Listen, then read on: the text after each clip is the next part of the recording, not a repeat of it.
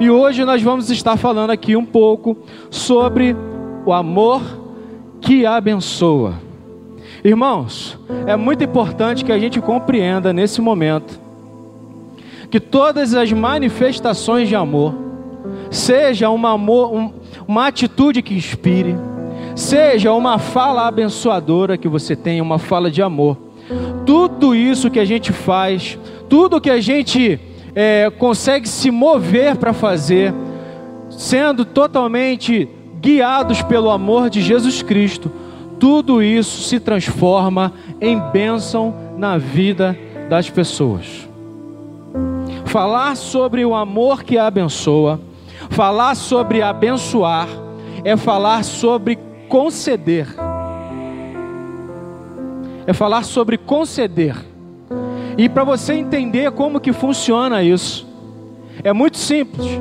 Quando você dobra muitas vezes o seu joelho para orar, quando você está no seu quarto, que você necessita de uma graça, que você necessita que Deus faça algo por você, por exemplo, você que ainda mora de aluguel e você tem o objetivo de ter uma casa, você dobra os seus joelhos e começa a orar: Senhor, eu queria que o Senhor me abençoasse com a compra da minha casa própria, ou que essa casa própria chegue até mim através de algum enviado seu. Mas, Senhor, me abençoa neste momento para que eu possa conseguir conquistar essa graça. Eu posso estender esse pedido de bênçãos quando nós temos, e isso não acontece aqui na nossa igreja, não tem isso. Mas aquela irmã que está desesperada querendo casar, ou aquele irmão que está desesperado querendo casar, e ele, do mesmo momento, também se ajoelha e começa a pedir: Senhor, mostra-me alguém, Senhor. Faça com que eu conheça alguém que seja uma bênção na minha vida. Então, tudo isso que a gente se manifesta em oração ao nosso Deus, pedindo a Ele que Ele faça por nós, se resume em abençoar. A Deus abençoa as nossas vidas. Ele concede a nós uma graça. Então você já deve estar acostumado a ouvir que amar é uma atitude, perdoar é uma atitude, abençoar também é uma atitude. A gente precisa entender que é de Deus que vem todas as bênçãos para as nossas vidas. E porque Ele nos amou desde o início, Ele age em nosso favor para conceder aquilo que a gente necessita, aquilo que a gente precisa, aquilo que vai nos abençoar. E a palavra de Deus diz em Salmos, no 103, versículos 2 a 6, diz que bendiga ao Senhor a minha alma, não se esqueça de nenhuma das suas bênçãos.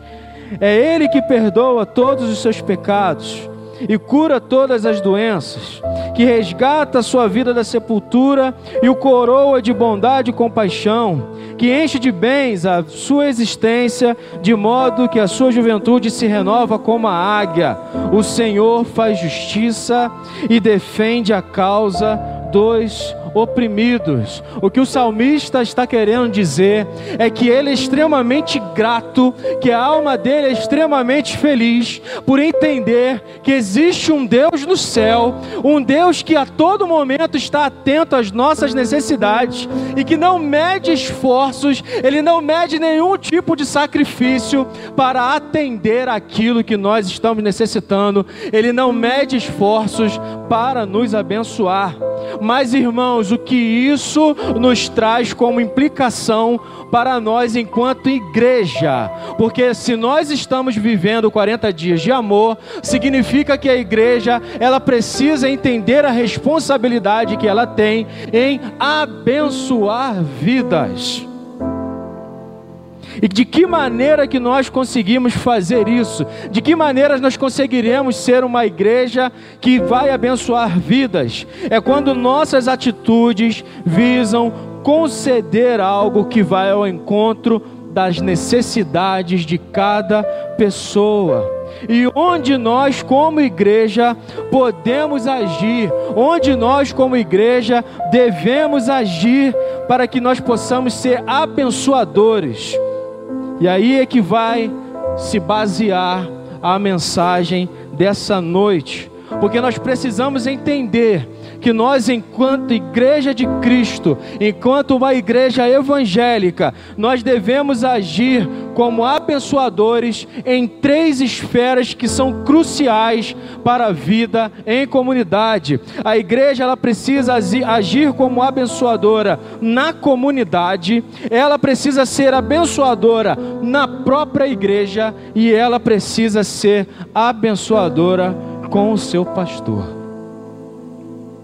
Se a gente entender então de verdade o que significa abençoar, se a gente entender o que significa ser uma igreja que realmente ama e abençoa, a gente vai começar a estabelecer o que, que é a igreja de Cristo aqui na terra e a representação do reino de Deus aqui na terra. Se nós, como igreja, não estamos inseridos nesse contexto, ou seja, se nós, como corpo de Cristo, nós não estamos desempenhando as nossas ações de bênção, as nossas ações que visam abençoar o próximo, principalmente nessas três áreas, nessas três esferas que nós mencionamos aqui, é triste o que eu vou falar, mas nós não estamos sendo uma igreja que vive o amor abençoador. Nós agora vamos ler, irmãos, um texto da palavra de Deus. E ao ler esse texto, eu quero que os irmãos compreendam uma coisa: que geralmente, quando eu leio um texto aqui, eu trago uma palavra baseada em algum texto, eu procuro fazer a exposição desse texto. O que, que é exposição? É trazer justamente aquilo que já foi revelado, a iluminação através do Espírito Santo, de entender o contexto exato daquilo que está sendo, daquilo que foi escrito, daquilo que é a mensagem de Deus para as nossas vidas. Mas hoje eu quero trabalhar de uma maneira diferente com os irmãos. Eu vou ler um texto, esse texto base, ele servirá para que nós possamos fazer uma analogia com a nossa vida como igreja. O que significa dizer que não necessariamente o contexto em que foi escrito esse texto vai ser o principal a ser abordado, mas sim a mensagem espiritual que nós podemos fazer em comparação com o que é a igreja de Cristo. Os irmãos entenderam isso? Amém. Amém. Amém, irmãos. Então vamos lá. Queria que vocês abrissem as suas Bíblias em Êxodo, no capítulo 17. Nós vamos ler do versículo 8 até o versículo 13. Êxodo, capítulo 17, do versículo 8 ao versículo 13. Diz assim a palavra do Senhor: Sucedeu que os amalequitas vieram atacar os israelitas em Refidim. Então Moisés disse a Josué: Escolha alguns dos nossos homens e lute contra os amalequitas. Amanhã tomarei posição no alto da colina, com a vara de Deus em minhas mãos. Josué foi então lutar os, contra os Amalequitas, conforme Moisés tinha ordenado. Moisés, Arão e Ur, porém, subiram ao alto da colina. Enquanto Moisés mantinha as mãos erguidas, os israelitas venciam. Quando, porém, as abaixava, os Amalequitas venciam. Quando as mãos de Moisés já estavam cansadas, eles pegaram uma pedra e a colocaram debaixo dele, para que nela se assentasse.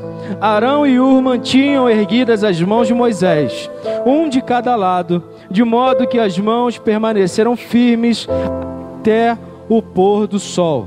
E Josué derrotou o exército amalequita ao fio da espada. Feche teus olhos, Deus. Nós queremos entregar aqui esta palavra lida, Senhor, e que nesse momento teu Espírito Santo possa estar falando aqui nesse lugar, através de mim, Deus, reconhecendo que eu nada sou diante de ti, mas entendendo, Pai, que a tua palavra, ela vai ser ministrada aqui nesse lugar segundo a tua vontade e o teu querer para as nossas vidas. Abra os corações aqui nesse lugar e que possamos entender, Pai, o sentido de amar e abençoar ao nosso próximo. Em nome de Jesus, amém. Irmãos, eu falei que não ia expor o texto, mas uma pinceladinha a gente dá. Ficou muito claro a mensagem que foi escrita nesse texto. Eu queria só me concentrar em um momento específico em que Moisés, ele enquanto mantinha as suas mãos erguidas, o que que ele via do alto da colina?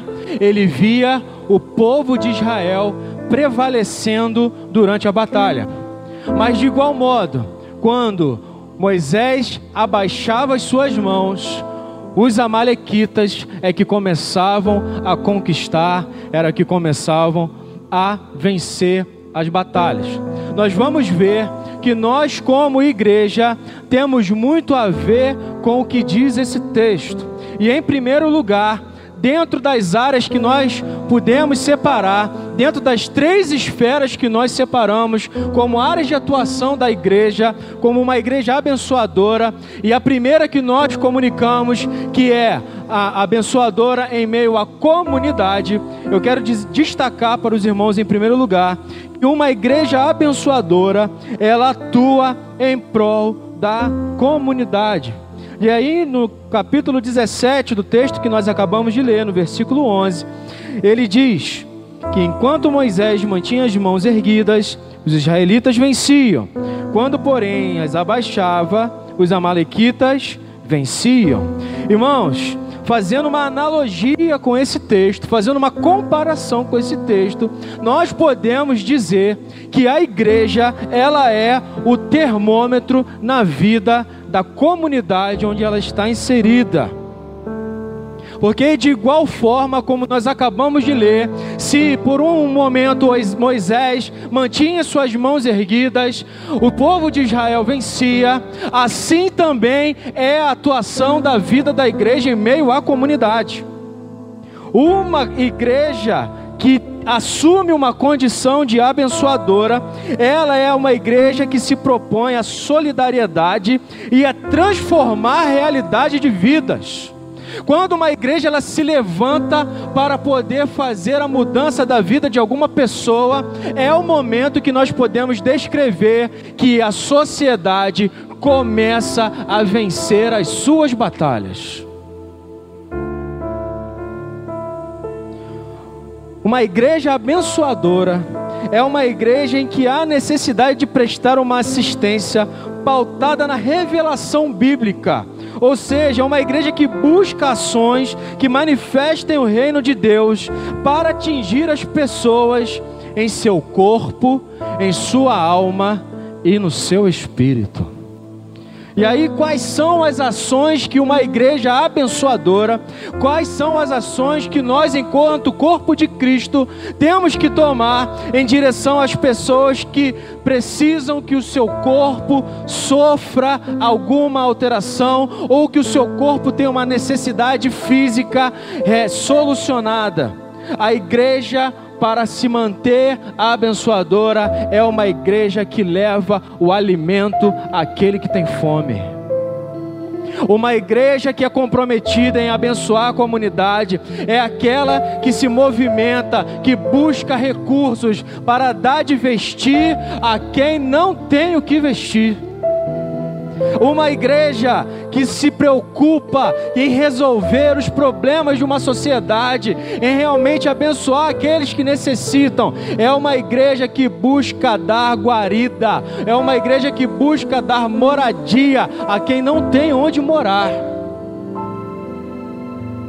Uma igreja que realmente é voltada para abençoar vidas, é uma igreja que se movimenta para trazer dignidade para a vida das pessoas.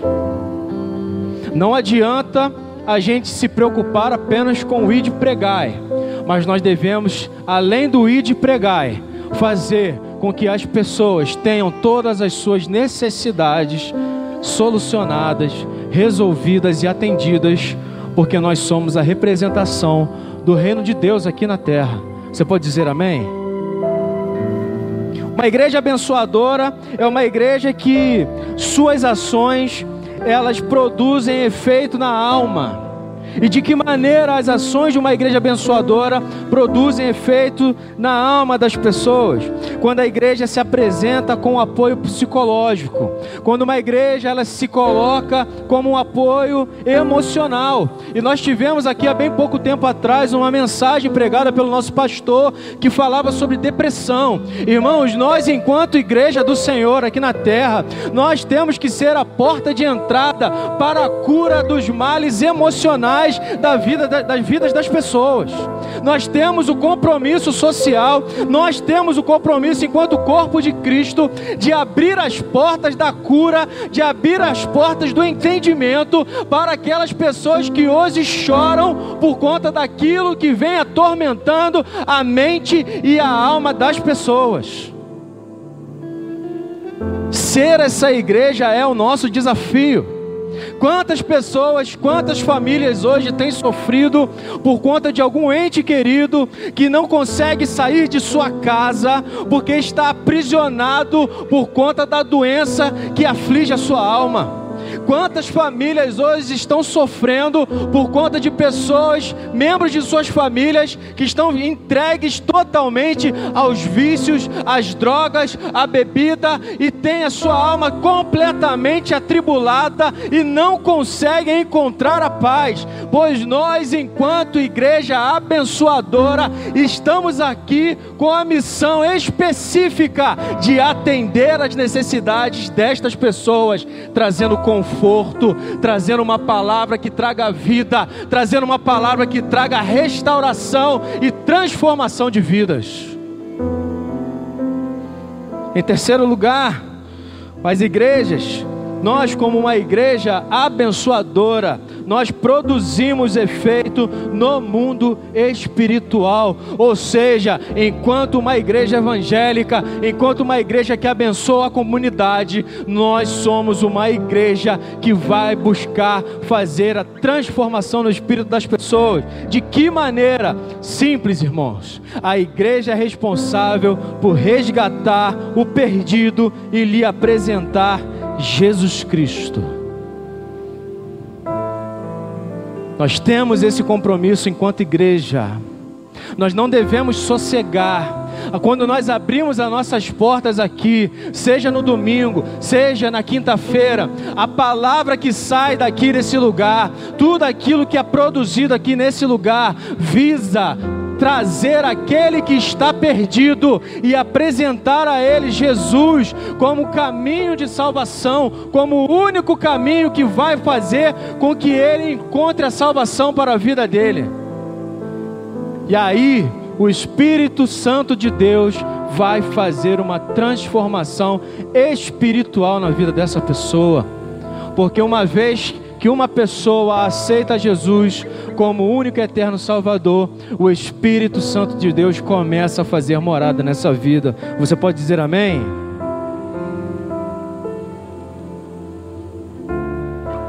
A igreja, para ser uma igreja abençoadora, ela precisa entender que é nos momentos de crise que ela, se de, ela deve se mostrar mais atuante é nos momentos de tribulação, é nos momentos de caos que a igreja ela tem que se fazer representar. E aí eu destaco, irmãos, que em 1 Coríntios, no capítulo 11, nos versículos, no versículo de 27 a 30, diz: Diz assim: Portanto, todo aquele que comer o pão ou beber do cálice do Senhor indignamente será culpado de pecar contra o corpo e o sangue do Senhor. Examine-se, pois, o homem a si mesmo, e então coma do pão e beba do cálice. Pois quem come e bebe sem discernir do corpo do Senhor, come e bebe para sua própria condenação. Por isso há entre vós muitos fracos e doentes, e muitos que já dormiram. O que, que eu quero dizer com isso, meus irmãos? Presta bastante atenção. Enquanto igreja abençoadora, nós somos uma igreja que reconhece o sacrifício de Cristo. Nós entendemos que nós só podemos abençoar a vida de alguém, nós entendemos que nós estamos andando em consonância com a, que é a palavra de Cristo, quando nós entendemos que aquele sacrifício que foi produzido na cruz, ele traz efeitos para as nossas vidas. A igreja ela pode se tornar bênção em meio a um momento de crise, quando ela entende que ela precisa, enquanto igreja, se sacrificar em prol daquele que necessita. E aí eu queria destacar uma frase que eu que era moda até um tempo atrás, mas que eu detesto essa frase. Essa frase que por muito tempo ficou circulando nos meios gospel. E se você gosta dessa frase, não se sinta ofendido porque eu falei que eu detesto, mas eu estou sendo sincero. A frase diz que quem tem Deus não tem crise. Irmãos, quem tem Deus não tem crise. Eu fico muito preocupado porque se Jesus diz para nós que no mundo nós teremos aflições, mas que a gente tivesse bom ânimo, porque Ele venceu o mundo. Se Ele, com a Sua própria boca, declara que no mundo nós teremos aflições, irmãos, como eu posso dizer que nós, como igreja, não viveremos momentos de crise? Como posso olhar para a minha comunidade? Como eu posso olhar para a minha nação e entender que ela não pode viver momentos de crise? Meu irmão, o fato de você ter Jesus na sua vida, o fato de Jesus ter entrado no seu coração, não impede que você passe pelas mesmas tormentas que o mundo passa, mas aquilo que vai ser diferente entre nós é que enquanto Jesus estiver conosco, enquanto Jesus for o Senhor das nossas vidas, os momentos de crise serão apenas um momento, uma oportunidade para vermos a manifestação de Deus sobre as nossas vidas.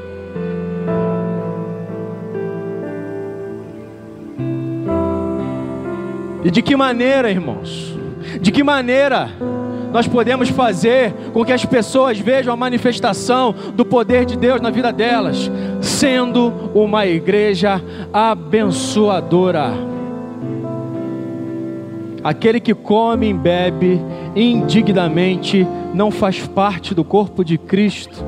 Por isso que há entre nós aqueles que dormem, aqueles que são doentes. Sabe o que significa isso, meu irmão? Uma igreja que não reconhece o sacrifício de Jesus na cruz, uma igreja que não compreende o que é representar Jesus Cristo aqui na terra. Ela é uma igreja que já perdeu o seu sentido de viver. Ela é uma igreja que agora ela não vive bênção, mas ela vive debaixo de maldição. É por isso que muitos estão dormindo, é por isso que muitos estão doentes, mas Deus está aqui neste lugar para trazer transformação de vidas e vidas que, que cresçam em abundância.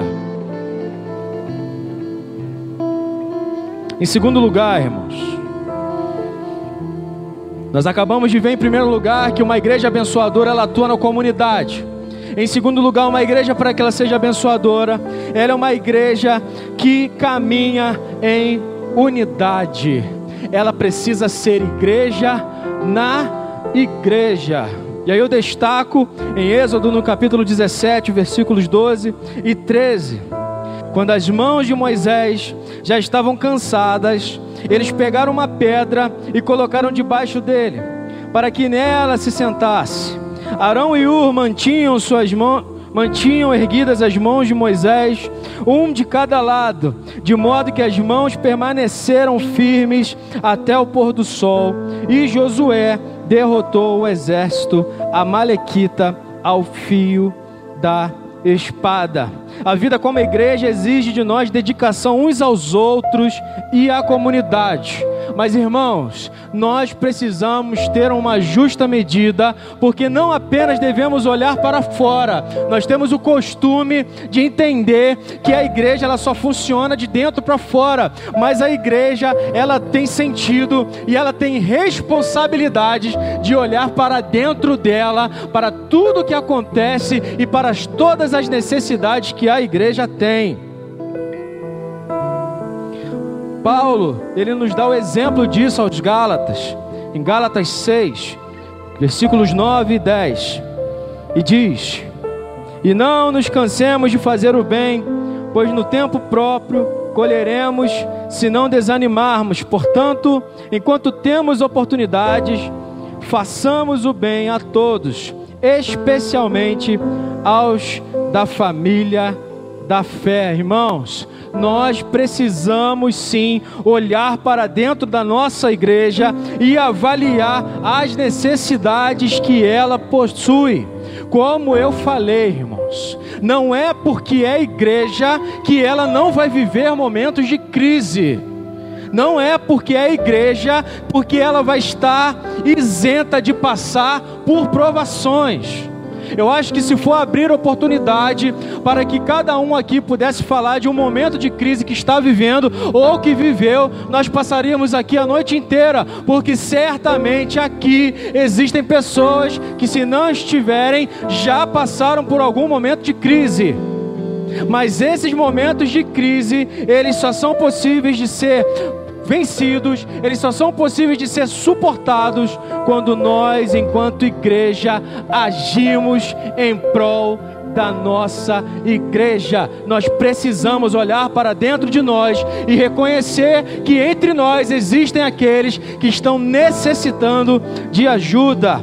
O diferencial para nós é que nós Sendo nós uma igreja abençoadora, as crises perdem o poder de nos paralisar. A igreja ela é fantástica por conta disso.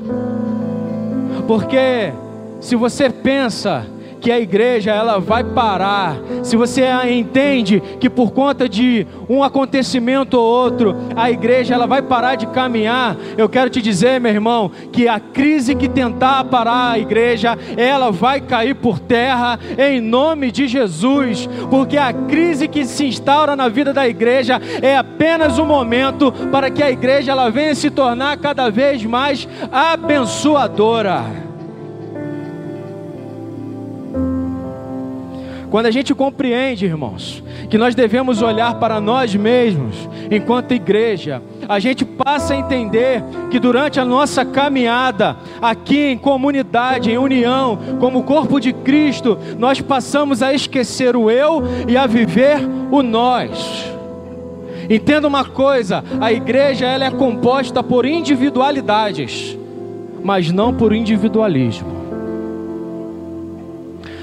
A igreja é composta por individualidade, que é porque a individualidade de cada um, ela é necessária para que quando se juntem, para que quando todos nós juntos, nós consigamos um completar o outro em nossas deficiências, em nossas fraquezas, e é por isso que Deus ele age nas individualidades. Agora a igreja ela nunca pode ter um conceito de viver o individualismo, porque ser individualista é ser egoísta, e quem é egoísta não tem tem capacidade de abençoar. Eu não posso ficar inerte, eu não posso ficar indiferente com aquilo que acontece com o meu irmão. Existem pessoas que vivem dessa forma dentro da igreja.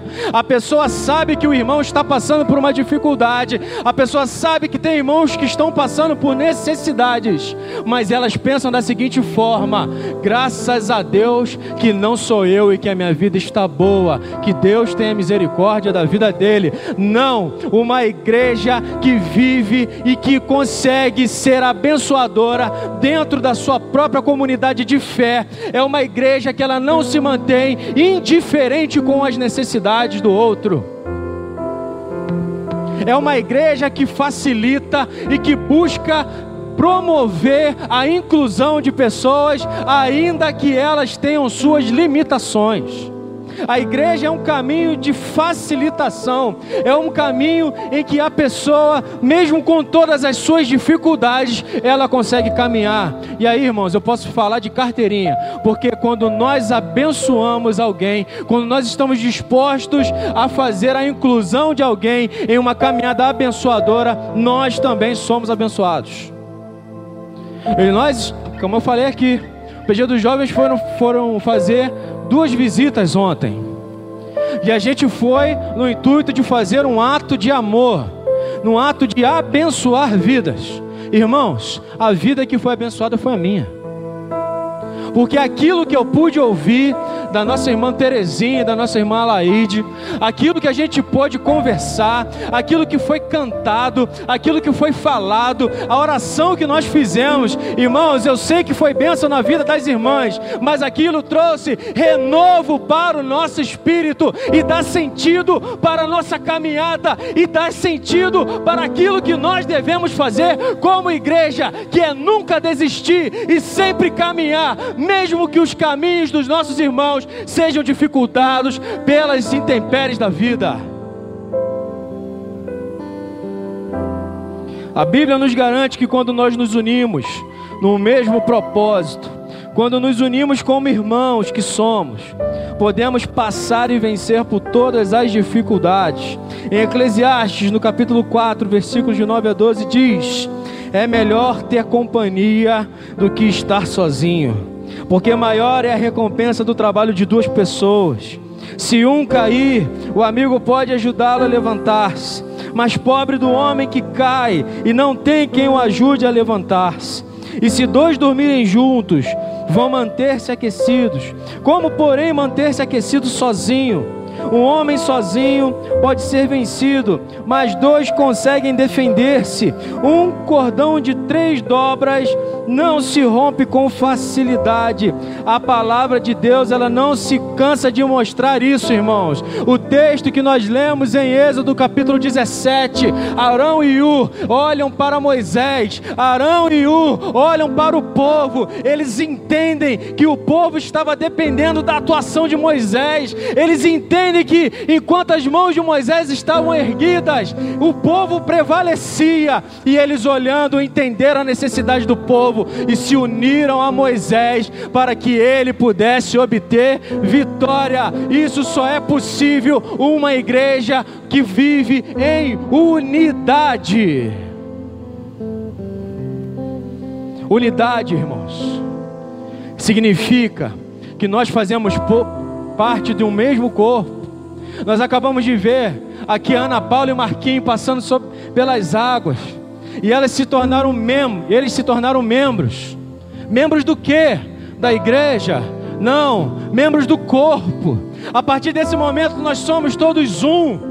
A partir desse momento, quando eles mergulharam ali naquelas águas, aquilo que era velho, aquilo que já não faz mais parte da vida deles, ficou para trás, porque agora eles vivem novidade de vida, uma mente renovada, uma mente transformada uma, é uma igreja que caminha em união, é uma mente, é uma igreja que caminha em unidade, um dando as mãos para os outros. Eu queria que você se levantasse nessa hora. Levanta, meu irmão, com vontade mesmo, levanta com vergonha, não. Eu queria que você desse a mão para o irmão que está do seu lado. A palavra ela disse que enquanto Moisés estava cansado, Arão e Ur pegou em suas mãos e manteve elas de pé. Esse é o segredo para uma igreja que vai vencer. Esse é o segredo para uma igreja que vai caminhar em meio às crises, mas que vai alcançar a vitória. Você pode entrelaçar a mão aí no corredor. Eu não quero ninguém sem dar a mão. Pode dar a mão. Nós vamos cantar agora, meu irmão. Nós vamos cantar esse louvor que ele é maravilhoso. E ele se louvou, ele diz que nós somos corpo, que nós somos uma família. E eu quero te dizer que a partir de hoje nós somos membros dessa mesma família e nós estamos juntos para o que der e para o que vier. Amém?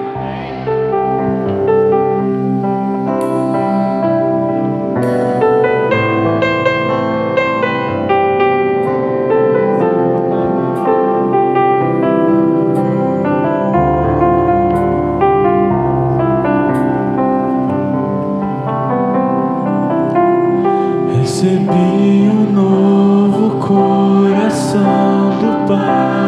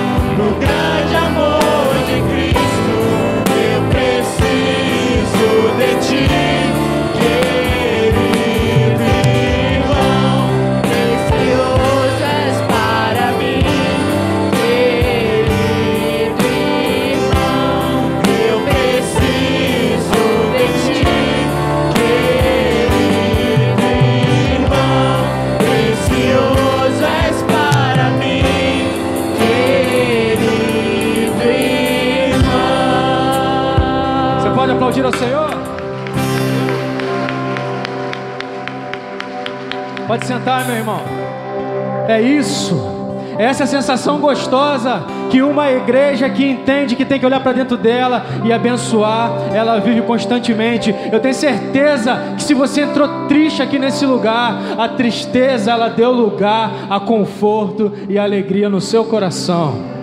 Como eu disse, irmãos, uma igreja abençoadora é uma igreja que ela age na, na comunidade. Ela é uma igreja também que age dentro da própria igreja. E em terceiro e último lugar, nós vamos estar mensagem. É uma igreja que abençoadora, é uma igreja que sustenta e dá suporte ao seu pastor. E não tem como falar de uma igreja abençoadora sem falar do seu pastor. Em Êxodo, capítulo 17, de 12 e 13 diz: Quando as mãos de Moisés já estavam cansadas, eles pegaram uma pedra e colocaram debaixo dele, para que nela se assentasse. Arão e Ur mantinham erguidas suas, as mãos de Moisés, um de cada lado, de modo que as mãos permaneceram firmes até o pôr do sol. E Josué derrotou o exército amalequita ao fio da espada. Irmãos, como eu falei, Estamos fazendo uma analogia desse texto. E quando nós olhamos para a figura de Moisés, nós entendemos que Moisés foi um líder que Deus instaurou para, o povo de Israel. Foi um rei que Deus escolheu para que o representasse perante o povo. E como foi um líder que Deus escolheu para que o representasse perante o povo. Mas o que eu quero que você entenda é o seguinte: que Moisés, por mais que tivesse total intimidade com Deus, por mais que ele tivesse é, a condição de ter é, conseguido ver a glória de Deus, Moisés, ele caminhava junto com o povo e sentia tudo aquilo que o povo também sentia. Isso não tem é, como separar da relação de um pastor com a sua igreja, porque ser pastor é ser aquele que vive intensamente as dores das suas ovelhas, ainda que isso custe o direito de viver as suas próprias dores. Porque ser pastor é aquele que precisa ser o primeiro a abençoar a vida da igreja, meus irmãos. Porque ser pastor é ser aquele que está sempre disponível a Deus para trazer as suas revelações para a vida da igreja. Mas eu quero te dizer que assim como Moisés era ser humano, o pastor da igreja também era um ser humano. E dependendo do tamanho da batalha que se enfrenta dentro da igreja. Ele, como anjo da igreja, é aquele que, tal como Moisés, está com seus braços estendidos, intercedendo, fazendo com que a igreja consiga vencer as suas batalhas. Você, entende, você consegue entender a profundidade disso, irmãos? Uma igreja que abençoa, ela precisa reconhecer que até mesmo seu líder espiritual vai precisar da sua intercessão para vencer as suas batalhas. Queria chamar o pastor Ismael aqui à frente. Queria que os diáconos se colocassem de pé. Quero que vocês entendam uma coisa e prestem bem atenção, irmãos. Se você está sensível como eu estou aqui nesse lugar, entenda que o Espírito Santo de Deus está aqui, está falando nesse lugar. Uma igreja abençoadora é aquela cujo pastor está em diretriz com a palavra de Deus e consegue representar os anseios de Deus para a sua igreja. Nesse exato momento, o nosso pastor está de braços erguidos. Ele está, assim como Moisés, enfrentando todas as nossas batalhas juntamente conosco. Ele enfrenta nossas batalhas quando ele faz uma visita, quando ele nos recebe ali no gabinete, quando ele chora em meio às suas orações pelo seu povo. Mas ele é um ser humano, e como ser humano que é, as batalhas também causam efeito em sua vida. E quando as mãos dele começam a cair. Os servos da igreja, vem aqui os diáconos, são aqueles assim como Arão e U, que dão suporte à vida desse pastor para que ele consiga manter as suas mãos de pé. Aleluia! Mas assim como os nossos irmãos estão dando suporte à vida do pastor, a batalha ela, ela promete ser muito maior. Por vezes o inimigo ele é sujo, ele é covarde e ele faz com que a nossa caminhada seja cada vez mais difícil. Eu quero que os ministros de faixas etárias e os ministros de propósito que estão presentes aqui fiquem de pé nesse exato momento. É nesse momento que quando vemos que as mãos e os braços do pastor começam a ficar cansados, venham aqui à frente, é que vocês se somam a Ele em intercessão pela vida da nossa igreja.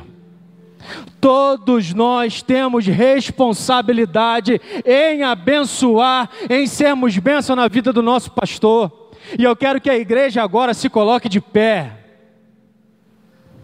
E da mesma maneira que nós fizemos anteriormente, deem as mãos agora.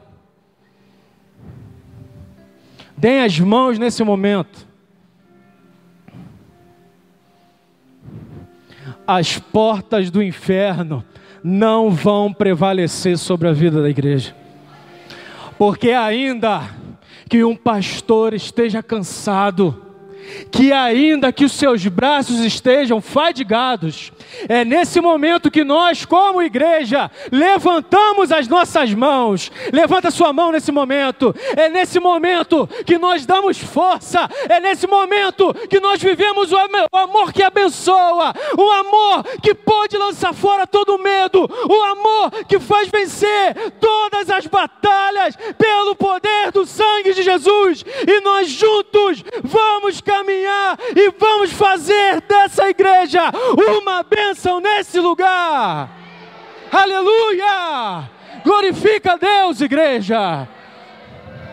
Nós somos responsáveis por isso. Isso é ser igreja.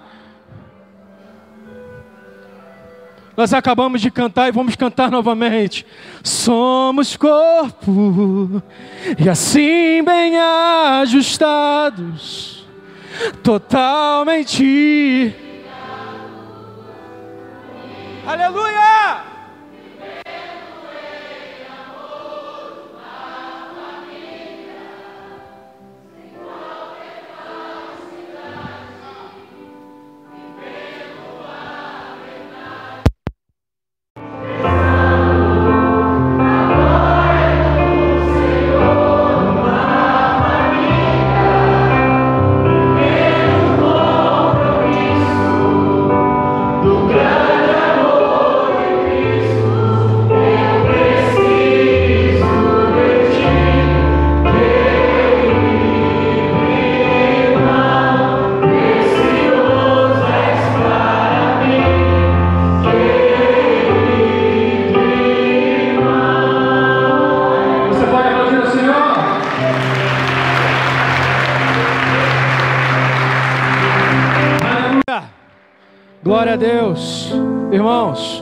Que o Espírito Santo de Deus ele possa estar completando essa palavra nos nossos corações.